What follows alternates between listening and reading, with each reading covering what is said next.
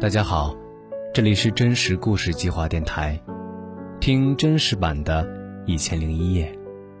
微信公众号搜索“真实故事计划”，在文章下方留言，分享属于你的真实故事。今天的故事来自作者肖明。我在等你失恋。我第一次在宿舍见到卫东的时候，他还不会说普通话。当时大一开学，我早早到了宿舍。卫东敲了敲门，用一口邢台话问我：“同学，请问这是不是三零三宿舍？是不是教育学院思想政治教育专业的宿舍？”听这口音，我还以为是王宝强来了。一回头看到一个戴眼镜的小胖子，背着书包，拉着行李箱站在门口。我回答说：“是。”卫东把书包放到了靠门的下铺，跟我说：“以后咱俩就是同学了。我不会说普通话，你别介意。”没事我普通话也不好。进行完简短的自我介绍，我们开始整理各自的床铺。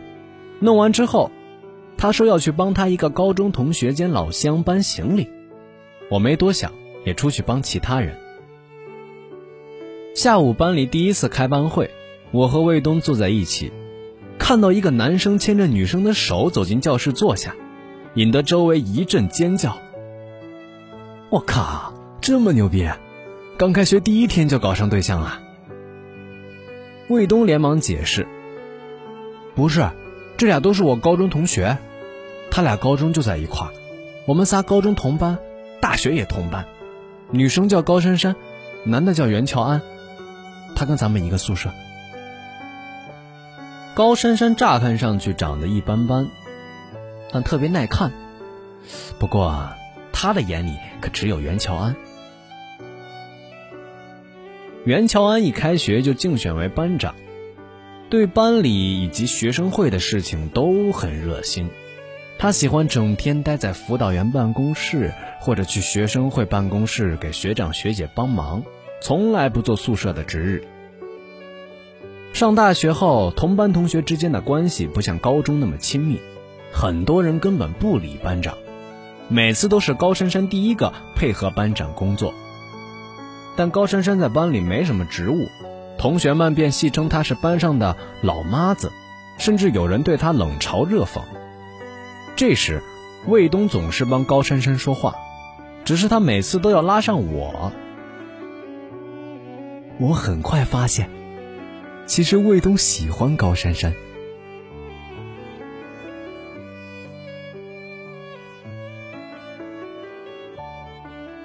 袁乔安第一次组织班级校外活动的时候。全班去了不到一半人，我是被卫东强拉着去的。爬山的时候，袁乔安的包让高珊珊背着，但是卫东把他俩的包都抢了过来背。我悄悄问卫东：“老实交代，你是不是喜欢高珊珊？”卫东义正言辞地说：“你别瞎说，珊珊是乔安的女朋友，我们三个是发小，互相帮忙是应该的。”得了吧，还互相帮忙呢？竟是你帮他俩了。我刚说完，卫东把我的包也抢过去背着了。一次，袁乔安和高珊珊闹矛盾，袁乔安嫌高珊珊胖，让她减肥。卫东私下找袁乔安商量：“别让珊珊减肥了，其实她看起来不胖不瘦，正好。”袁乔安说。因为你是个胖子，所以觉得所有人都瘦。卫东没有再说话。高珊珊去操场跑步减肥，卫东就陪着她跑。为了避免别人说闲话，他又拉上了我。我问他为什么要陪高珊珊跑步，他低血糖，我害怕他跑着会晕倒。说着还给我看了他口袋里刚买的一瓶葡萄糖。高珊珊的生活完全以袁乔安为中心，上大学也没能交上朋友，只好由他陪跑。说实话，你是不是喜欢高珊珊？你不说实话，我就不去。我问他。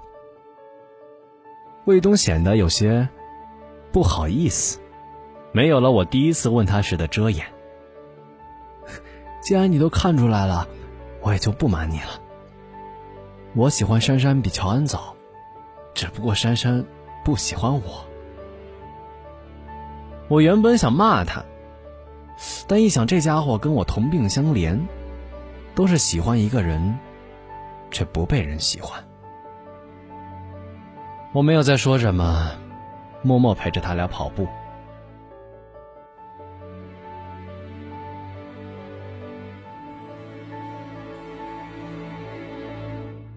大一下学期，袁乔安如愿加入学生会，除了睡觉时间在宿舍，其他时间都没人影，也没时间陪高珊珊。高珊珊每次都找卫东诉苦，每次卫东都拉着我。有一次。卫东跟我说：“珊珊心里太苦了，她需要一个闺蜜陪着，最好是他们宿舍的。万一出了点事儿，我没有及时出现，她也能有个照应。”我说：“妈呀，你可真能操心，跟我妈有一拼。你想帮她找就找呗，跟我说有啥用？我又不能当她闺蜜。”卫东很认真的望着我：“你不能，但老白可以。”正好他俩一个宿舍，你去说说，老白肯定不会拒绝。老白叫白明月，是一个非常豪爽的姑娘，也和我们一个班。上大学之前我们并不认识，但因为是老乡，经常互相帮忙，所以关系很好。我说：“你要喜欢人家，你就直说，这么操心他，人家还不知道你冤不冤？”朋友之妻不可欺。再说了，珊珊喜欢的人是乔安。他啰嗦的跟我说了一大堆。我告诉他，只要锄头舞得好，没有墙角挖不到。他却很正经的说我不正经。经不住他软磨硬泡，我就跟老白说了。老白很爽快，说高珊珊人不错，就是太死心眼儿。那以后。老白勉强做了高珊珊的闺蜜，为了维持这层关系，卫东经常请我们吃饭。上了大二，袁乔安跟高珊珊说，他现在太忙，没有时间照顾她，所以要跟她分开一段时间。高珊珊死活不同意，一个劲儿的让卫东替他问袁乔安是不是他做错了什么。袁乔安说他什么都没做错，就是想先分开一段时间。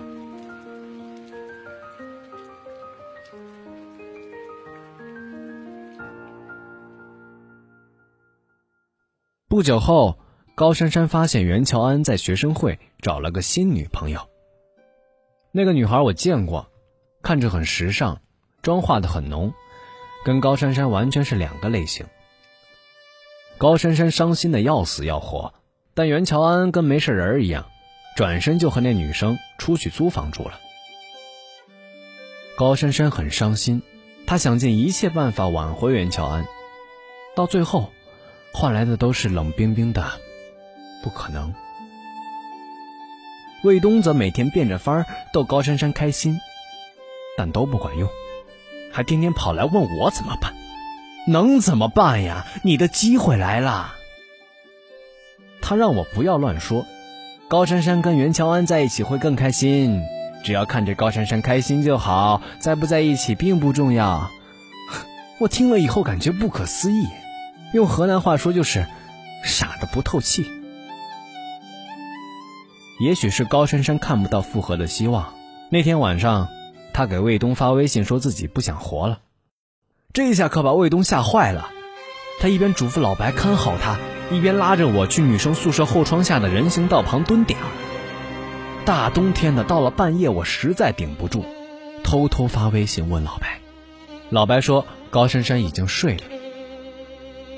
我跟卫东商量，既然人家已经睡了，咱就翻墙回宿舍睡觉。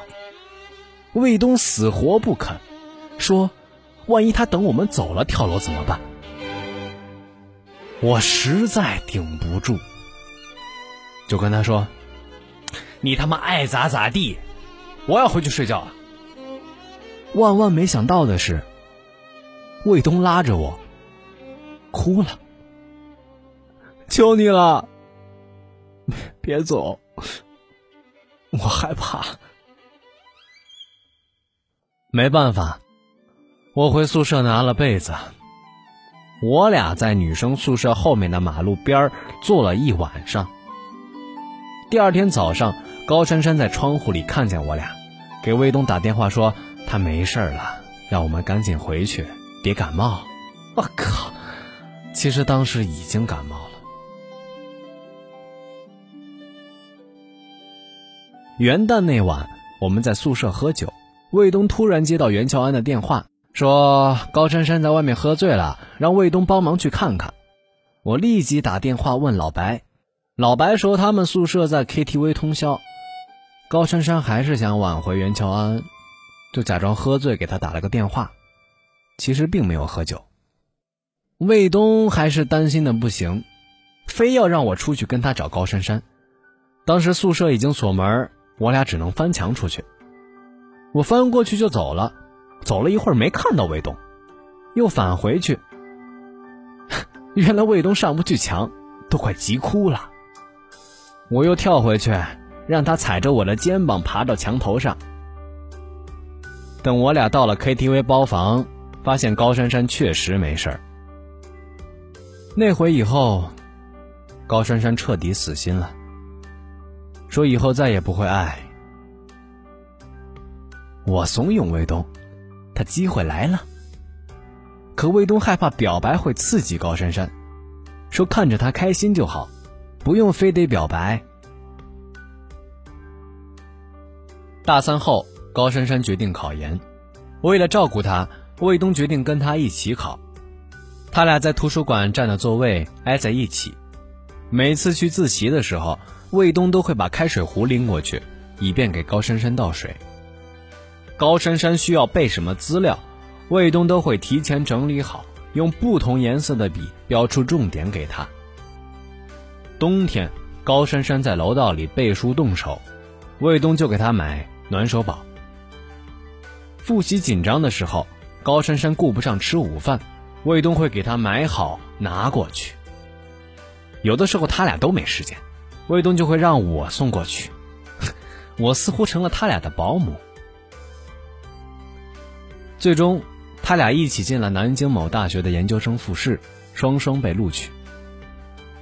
卫东查到被录取的消息时，我正在实习，他给我打电话，让我无论如何都得挑个时间回学校聚聚。我心里不爽，他俩都考上了研究生，我还在实习，前途渺茫，也不知道自己以后能干什么。我就跟他说，没钱买车票，回不去。就挂了电话。等了一会儿，他又打电话过来，说已经把票给我订好了，还是高铁票。我回去后，卫东先请我吃了顿饭，告诉我他要向高珊珊表白，还说要在操场摆蜡烛，东西都买好了，打下手的人也都找好，是一群想让他分享考研经验和要考研笔记的学弟学妹。之所以找我回来。是想让我当总指挥。晚上，我带着人去操场的主席台，把蜡烛摆成心形，每人发一根荧光棒。之后给老白打了个电话：“老白，我和卫东在操场主席台看人家表白，卫东笨手笨脚的把人家蜡烛踩灭，现在都打起来了。”说完，故意扯着嗓子喊了几句：“哎，别打了，别打了！”没过一会儿。老白和高珊珊跑了过来，高珊珊一见面就问我：“卫东人呢？怎么样了？”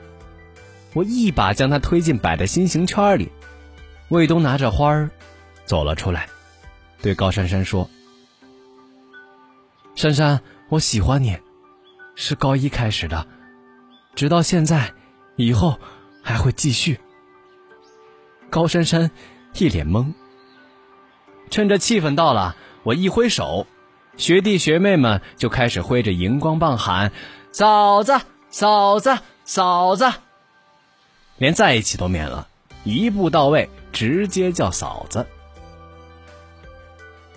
魏东终于和高珊珊在一起了，学弟学妹们也如愿得到了他的考研笔记。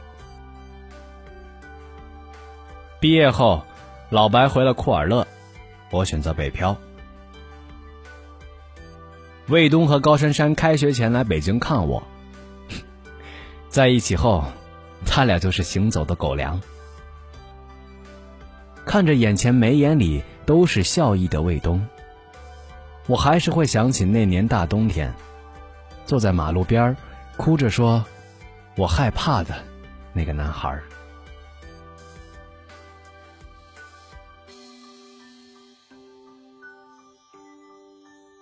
作者：肖明，现为保安。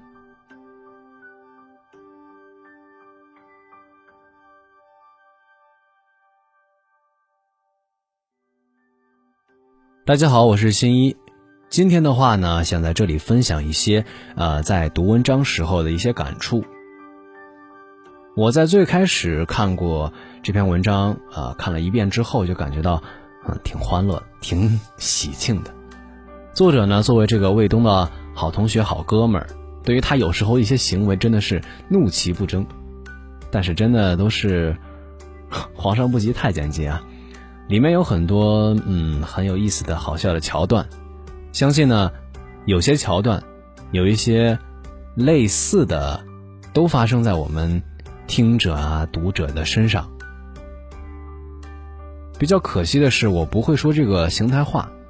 所以说那一口邢台话就是最开始的那一句邢台话，我觉得挺有必要的，但我确实说不出来，呃，有一些这个不是特别满意吧。如果说能带着一点点邢台话那种味道的普通话来读这个魏东的话呢，我觉得这个感觉可能会呃更好一些。呃，有这么几个地方，我觉得是挺有意思的，呃，我是这么想的，然后这么处理的。比如说第一处啊，有一次，魏东跟我说高珊珊需要一个闺蜜陪着的时候，在这块儿，这块儿呢说他之后呢很认真的看着我，这一句我觉得魏东特别细心，啊，另外的话他也有着这种像老狐狸一般的这种狡猾，你去说老白肯定不会拒绝，哇，真的是非常的用心，用心到连自己的这个舍友都要算计进去。就是为了给这个高珊珊找一个闺蜜啊！当然，这里头这个算计是那种褒义的算计。另外的话，就是万万没想到的是，卫东拉着我哭了，求你啦，别走，我害怕这一句。这算是呃全文当中的一个情感啊，包括各方面比较比较高潮的一个部分。因为你很难想象一个哇，一个很壮的一个小伙子，然后跟你说我害怕。其实大家如果说呃第一遍。不细细看，不细细去想一想的话，可能就觉得啊，魏东是害怕一个人。实际上，我在这里觉得魏东害怕的，他害怕的不是一个人，是害怕，真的他害怕高珊珊，害怕他在他不在的情况下，真的去跳楼，那样他肯定不会原谅自己的。我觉得他害怕的是这个，所以说当时我在读的时候，脑子里其实想的是这个。大家呢也可以好好的想一想，对吧？我觉得魏东不会说一个大老爷们儿说害怕是吧？我觉得他害怕的其实是这个。那其实呢，我感觉在生活中有很多像魏东这样的人。当然了，我们这篇故事的结局是美满的，是一个 happy ending 的一个结局。但是呢，总感觉现实生活中有很多事情其实不是这样子，有些默默的。默默的喜欢，默默的暗恋一个女孩，那个男孩，可能最后都都不会和那个心仪的女孩在一起。那些心仪的女孩呢，即使和之前的男朋友分手了，可能下一个男朋友也不会是那个男孩，甚至都不会去考虑到你。但是怎么说呢？哎呀，总感觉有一句话非常的扎心，这就是什么事情都抵不过一句“我愿意”。还好。本文的故事不是这样子的，有的时候的我们呢，就是不珍惜，所以呢，我觉得高珊珊能抓住卫东，能抓住一个这样对她好的一个人的话，非常的难得，也是一个非常聪明的女孩。也是希望各位能够抓住眼前的幸福。好了，本期就是这样，我们下期再见。